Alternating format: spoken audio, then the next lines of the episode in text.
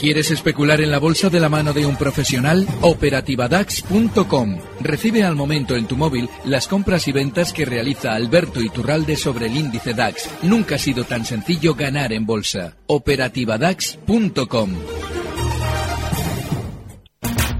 En Gestión Radio, Tiempo Real. Con Rocío Arbiza.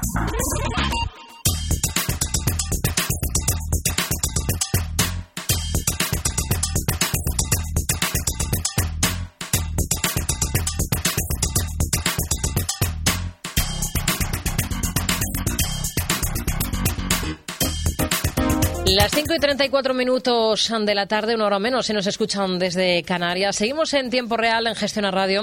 Es momento ahora de abrir nuestro consultorio de bolsa, como cada tarde de jueves, con Alberto Iturralde, responsable de díasdebolsa.com. Hola Alberto, ¿qué tal? Muy buenas tardes. Muy buenas tardes, fenomenal. ¿Cómo ha ido el mes de agosto? Joder, de maravilla. De maravilla, eh, de maravilla descansando. Me ha tocado Bilbao, que eh, al final eh, tu sitio es normalmente donde mejor descansas, pero sobre todo me ha tocado ir comprobando lo que dejábamos pendiente justo en julio ¿Mm? al comentar que el mercado, pasara lo que pasara, no se podía desplomar a la baja. Tenía que descansar después del masivo proce- proceso electoral que se había situado en junio, tenía que descansar a la espera de las elecciones alemanas en septiembre. Son el 24 de septiembre. Y claro, fíjate qué cosa más ridícula. Yo llevo años explicando que la bolsa es manipulación. En ningún momento el mercado reacciona a las noticias. Son las noticias las que se intentan crear o explicar para intentar también justificar los movimientos previos del mercado. Eso significa que el sistema financiero todo lo tiene previsto. Claro, hay dos cosas que no tiene previstas. Una, los huracanes, si tan importantes eran esos huracanes y tantos desperfectos crean, ¿por qué la bolsa no reacciona? Lo más mínimo. Antiguamente sí, porque antiguamente el sistema financiero no tenía atado el mercado como está ahora mismo. Antiguamente los huracanes que estamos viviendo estos días, hace dos semanas con aquello del petróleo en Estados Unidos y estos días también con Irma dando guerra por el Caribe y Estados Unidos, eso habría tumbado el mercado puntualmente, habría producido algún problema grave en materias primas. No ha sido así. Nadie se ha inmutado, ¿vale? Pero es que ahora viene otra. Y es que tras hace semana y media Kim Jong-un conseguir hacer sobrevolar un misil sobre Japón, o al menos eso nos contaban, este fin de semana nos decían que había logrado con éxito realizar una prueba nuclear. Vamos, eso, si el mercado obedeciera en algún momento a las noticias que se producen, debería haber hecho eh, abrir los índices el lunes un 20% por debajo. Pero claro, ahora viene el guion que yo os veo comentando que a Alemania no la va a chistar nadie, que esas elecciones obligan a que Alemania dé sensación de bonanza en el momento de las elecciones para que Angela Merkel sea reelegida. Como es un disparate que no se haya movido el mercado con la noticia de Corea del Norte, pues eso, quien tiene que justificar o justificarse dice, no, bueno, no, mira, no, no, esto eh, no se ha caído porque estamos esperando a que hable Mario Draghi el jueves. Y viene Mario Draghi, que obviamente no va a perjudicar en absoluto a Angela Merkel, y dice más de lo mismo. Y que si hace falta, apoyamos. Y el mercado sigue igual. La única que sube como un cohete es Alemania, los demás quietos. Y todavía alguien estará esperando a intentar entender qué es lo que sucede. Claro, como el mercado es la oferta y la demanda y no lo manipulan, a ver qué es lo que pasa. Bueno, pues ahí lo tienen. Manipulación absoluta, puede pasar lo que sea, mañana se destruye la tierra y no pasa nada porque la bolsa tiene que subir y sube. Pase lo que pase. Ahí está. Y seguirá durante unas semanas más. Mm. A ver, em, vamos a ir, si le parece, con dudas de oyentes. Creo que tengo ya al otro lado del teléfono a Iván, que nos llama desde Alicante. Iván, ¿qué tal? Muy buenas tardes. Hola, buenas tardes. Eh, Díganos. buenas tardes, Alberto. Y nada, eh, enhorabuena por, por tu- tus palabras, que la verdad es que eh, uno aprende mucho de, todo lo que dices. Eh, mi pregunta es, eh, en, tu operativa, tanto en acciones como, como en índices, ¿qué producto utilizas para operar en, en este tipo de en acciones y en índices, por ejemplo? Bueno, en acciones, eh, desgraciadamente, eh, para hacerlo en el lado bajista, en títulos de, cotiza- de, eh, volumen medio, de capitalización media, se tiene que utilizar CFDs. En, en índices futuros. a poder ser futuros. Otra cosa es que usted luego maneje una cuenta de futuros con fundamentos, es decir, con el capital suficiente, y ande usted luego enredando con CFDs de futuros haciendo pues, un poquito eh, la prueba con este, con otro que maneja o no maneja. Pero para una operativa como Dios manda, futuros. Hmm. A ver, ya que ha citado, gracias Iván, no sé si quiere plantear algo más. No, no, eh, me, lo ha explicado todo muy bien. Para acciones me ha dicho para CFDs y, por ejemplo, para acciones al alza, eh, también CFDs. Es que el problema está en que las acciones dependen de su capitalización. Por ejemplo, si estamos tomando los valores más importantes del IBEX, existen los futuros. No hay ningún problema, se puede especular en acciones vía futuros, tanto la alza como la baja. En valores de mediana capitalización no va a encontrar usted futuros, con lo cual tendrá que acudir a los CFDs. Si quiere usted especular con apalancamiento, necesitará eh, en el lado alcista eh, abrir también posiciones en, en, CFDs, en valores de media capitalización. Pero hacia el lado alcista, para utilizar ese apalancamiento que nos permiten los derivados, ya sea futuro o CFDs, es muy importante tener mucha experiencia en el mercado. Con lo cual, si usted va a especular comprador, alcista normal y corriente, le sugiero que no utilice derivados. Le sugiero que vaya usted a lo que se llama el contado, es decir, comprar acciones puras y duras sin ningún tipo de apalancamiento que, lógicamente, aumenta el riesgo en la medida del apalancamiento. Hmm. Ya, claro, sí, entiendo. Muchas gracias. Gracias, Iván. Muy buenas tardes. A ver, ahora seguimos hablando de futuros, pero antes los datos definitivos de cierre de esta jornada. Termina el DAX en 12.296 puntos, con caídas, con subidas, perdón, del 0,67%. El IBEX se ha dejado un 0,06% en 10.124 puntos termina la jornada. La bolsa francesa, el CAC 40, sale mañana desde 5.114, ha subido esta jornada un 0,26%, y la bolsa de Londres un 0,58% arriba hasta 7.396. Por hilar con la mm, cuestión anterior, eh, le voy a leer un correo electrónico que nos envía Fram a tiempo real arroba gestionarradio.com porque quiere mm, operar en el futuro del DAX y quiere, bueno, que le indique una estrategia. ¿Sería una buena entrada abrir cortos en 12.350 esperando un recorte hasta 11.600 con un stop de pérdidas en 12.400 o es más interesante esperar un recorte hasta los 12.000 para una entrada en largo antes de las elecciones alemanas? Hay un problema en la estrategia que él plantea. Técnicamente, yo estos días he comentado que los 12.350 era una, zona de, una primera zona de resistencia y efectivamente hoy ha frenado en seco al llegar hasta ahí. Sin embargo, hay un problema y es que la posición corta con un índice que ahora mismo está esperando unas elecciones en las que interesa sobre todo que haya una sensación de bonanza en Alemania, yo no abriría el lado corto así como así. Eh, yo ahora creo que lo más normal es que si ya nos hemos pasado por el arco del triunfo, la prueba nuclear de Kim Jong-un, es que ya todo vale todo vale y sobre todo todo vale en el índice que más está subiendo, que es Alemania. De manera que yo no abriría cortos ahí. No quiere decir que eso no vaya a caer, quiere decir que las probabilidades irían en nuestra contra. De manera que yo, si estuviera en su lugar, esperaría más bien, por ejemplo, caídas más discretas, zonas de 12.240, para abrir largos, no para abrir cortos. Y eso sí, esos largos tendrían un stop muy cercano. Estaríamos hablando de la zona 12.180, 60 puntos de stop en los largos, pero no abriría cortos mientras no se hayan resuelto las elecciones alemanas. Hmm.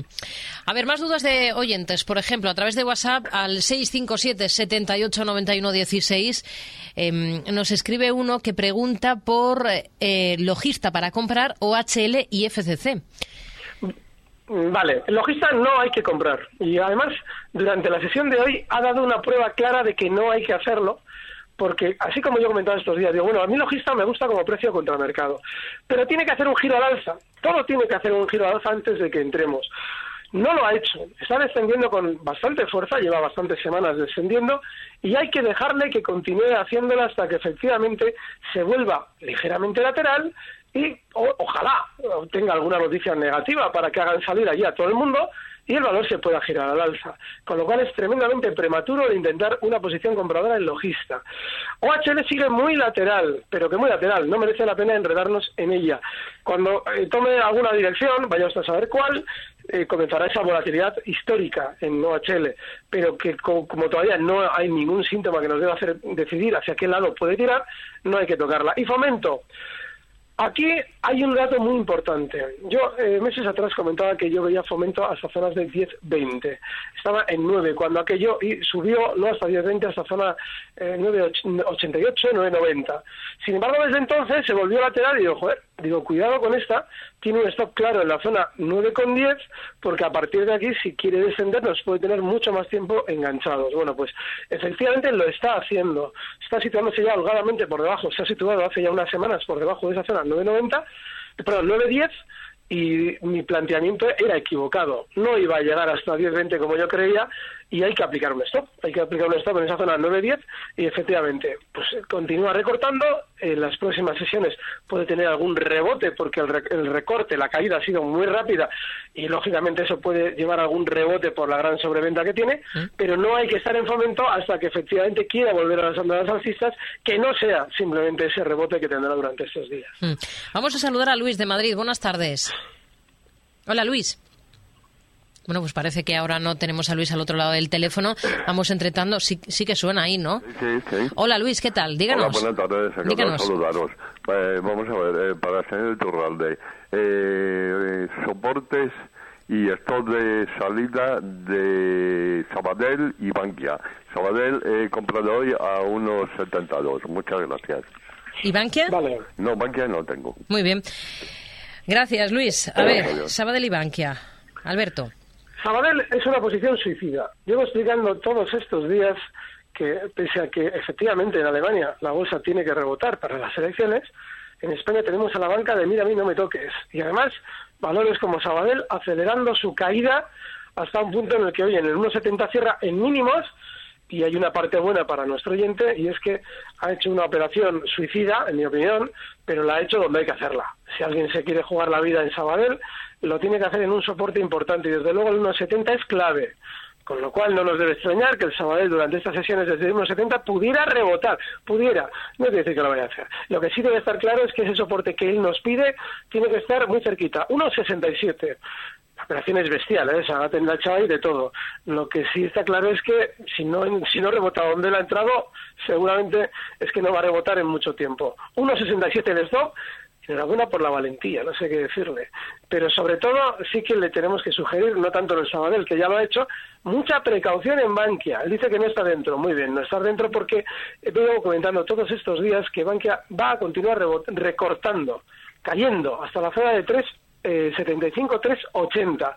No hay que estar en Bankia, ese es el soporte, pero esta es mucho más peligrosa que el Sabadell, porque en Bankia recuerden ustedes cómo nos contaban hace mes y pico que la compra de Banca Mare Nostrum iba a ser una gloria. Yo decía, digo, bueno, seguro que es una chapuza como un piano, como lo del Popular con el Santander, pero ahora nos lo van a vender como una maravilla. Nos van a decir que para el Santander lo del Popular ha sido una gloria. Pues nada, nos lo dijeron y hasta nos convencieron. Bueno, pues con Bankia lo mismo. Nos dirán que la compra de Banca Mare Nostrum, bueno, eso es la gloria envuelta en papel de regalo. Pues nada, ahí lo tienen. Caídas desde entonces, cuando ya engañaron a todo el mundo con aquello y le hicieron comprar a todo el mundo, si te he visto no me acuerdo, y desciendo con esa velocidad. Así es que ojo con Bankia, que es un valor dentro de la banca de los que más va a recortar. Agenda para mañana viernes y enseguida retomamos nuestro consultorio de bolsa con Alberto Iturralde, responsable de díasdebolsa.com, aquí en tiempo real en Gestiona Radio.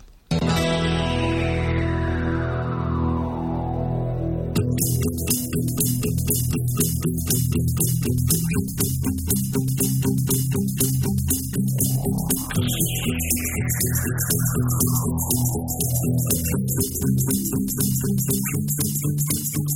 you Para despedir la semana en España, el INE va a publicar los costes laborales del segundo trimestre, los precios de vivienda de ese mismo periodo y la producción industrial de julio. Todo ello mientras que el Banco de España va a publicar los datos de créditos dudosos del mes de junio. Fuera de nuestras fronteras, en Alemania saldrá a la luz la balanza comercial de julio y en Francia la producción industrial de ese mismo mes. En el Reino Unido se van a publicar las cifras de producción industrial de julio y la balanza comercial de ese mismo periodo. En Estados Unidos, mientras tanto, conoceremos las cifras de crédito al consumo de julio y la balanza mayorista también del séptimo mes del año.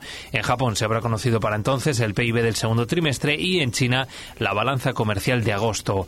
En el ámbito empresarial, BME va a distribuir un dividendo entre sus accionistas de 0,40 euros, mientras que Naturhaus va a repartir entre los suyos 0,20 euros por título.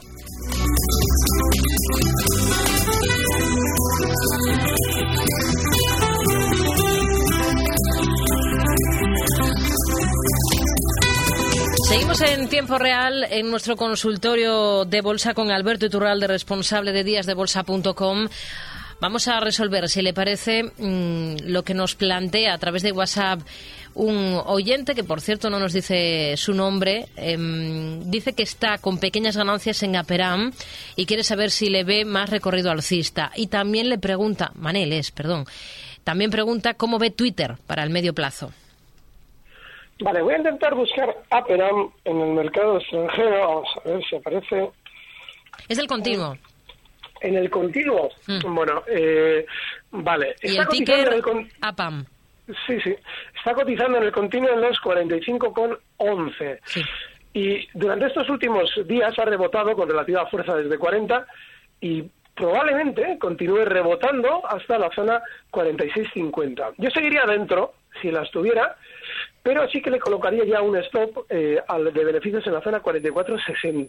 Está en 45,11, con lo cual es un 1% de pérdida posible contra un, pues, un 2%, 2,5%, bueno, perdón, sí, un 2,5% de beneficio. No sé si tengo otro Twitter, ¿verdad? Sí, en este caso sería para, para tomar posiciones. Vale, vamos a ver si aparece ese también.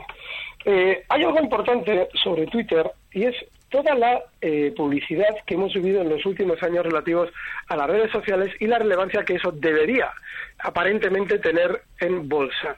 La mayor decepción que hemos vivido ha sido precisamente la de Twitter. Y Twitter es uno de los valores que, además, de manera global, más se está manipulando con las noticias. Durante la sesión de las últimas sesiones ha tenido un rebote después de la inmensa sobreventa que había vivido con caídas además con mucha verticalidad desde 19,60 hasta llegar a tocar mínimos en 15,70 durante el mes de agosto. Ahora, con ese sentimiento negativo que generó aquella caída, lo normal es que tienda a rebotar algo más, desde los 17,16 hasta zonas de 17,70. Ahí tiene una inmensa resistencia, con lo cual yo no estaría a partir de ahí. Ahora mismo, si él lo quiere hacer, el stop tiene que estar justo en los 16,80. Hmm. A ver, Jorge de Alicante, que habla de Bankinter, dice, ¿hasta dónde puede caer Bankinter? Estoy actualmente en pérdidas. Sí, mira, fíjate, hay un, hay un dato muy significativo, lo hemos comentado antes con respecto al Sabadell, y es el hecho de que un valor cierre en mínimos. Eh, Bankinter durante estos días rompía la baja un nivel clave, lo hacía en la zona 7.90, y hoy cierra en 7 en 7.70 justo en mínimos. Como esa zona de mínimos también es zona por ahora de soporte, puede colocar un último stop en 7,65, que sería en cierto modo proporcional a esos 1,67 que comentábamos antes en relación a Banco Sabadell. Vale, pues en Bankinter 7,65 y bueno, si durante la sesión de mañana, como parece que desde un soporte puede hacer Bankinter, quiere rebotar hasta esa zona 7,85, 7,90 que había roto a la baja, ahí yo saldría. No sabemos lo que le viene al mercado en general, porque Alemania está rebotando, como tiene que hacer Alemania, pero España no está siguiendo el ritmo de Alemania y muchos otros países europeos otro tanto de lo mismo, con lo cual, ojo, no vaya a ser que nosotros que no tenemos elecciones y por ende no tenemos ninguna razón especial para subir, lo que queramos hacer realmente sea caer. Hmm. A ver, Emilio, que pregunta por RWE para poder entrar. Ha sido hoy el mejor en la bolsa alemana, un 3,8% ha subido. Hay muchas especulaciones del interés de diferentes eléctricas en su filial Innogy. Entre ellos, el interés se ha publicado de la española Iberdrola. Me parto de risa. Bueno, nada, ya saben ustedes cómo va lo de esto del interés por una compañía. Cada vez que alguien tiene interés con una compañía, encarece el precio. Por eso todas las sopas que se ejecutan normalmente se hacen cuando usted está durmiendo y se anuncian sin que nos demos nosotros cuenta hasta el momento en el que se anuncian. Déjense de historias. Cuando se está diciendo que fulano o mengano tiene interés en, lo que en realidad nos están diciendo es que RWE está interesada en vender títulos. Y eso significa que nos van a decir que todo el mundo les quiere comprar.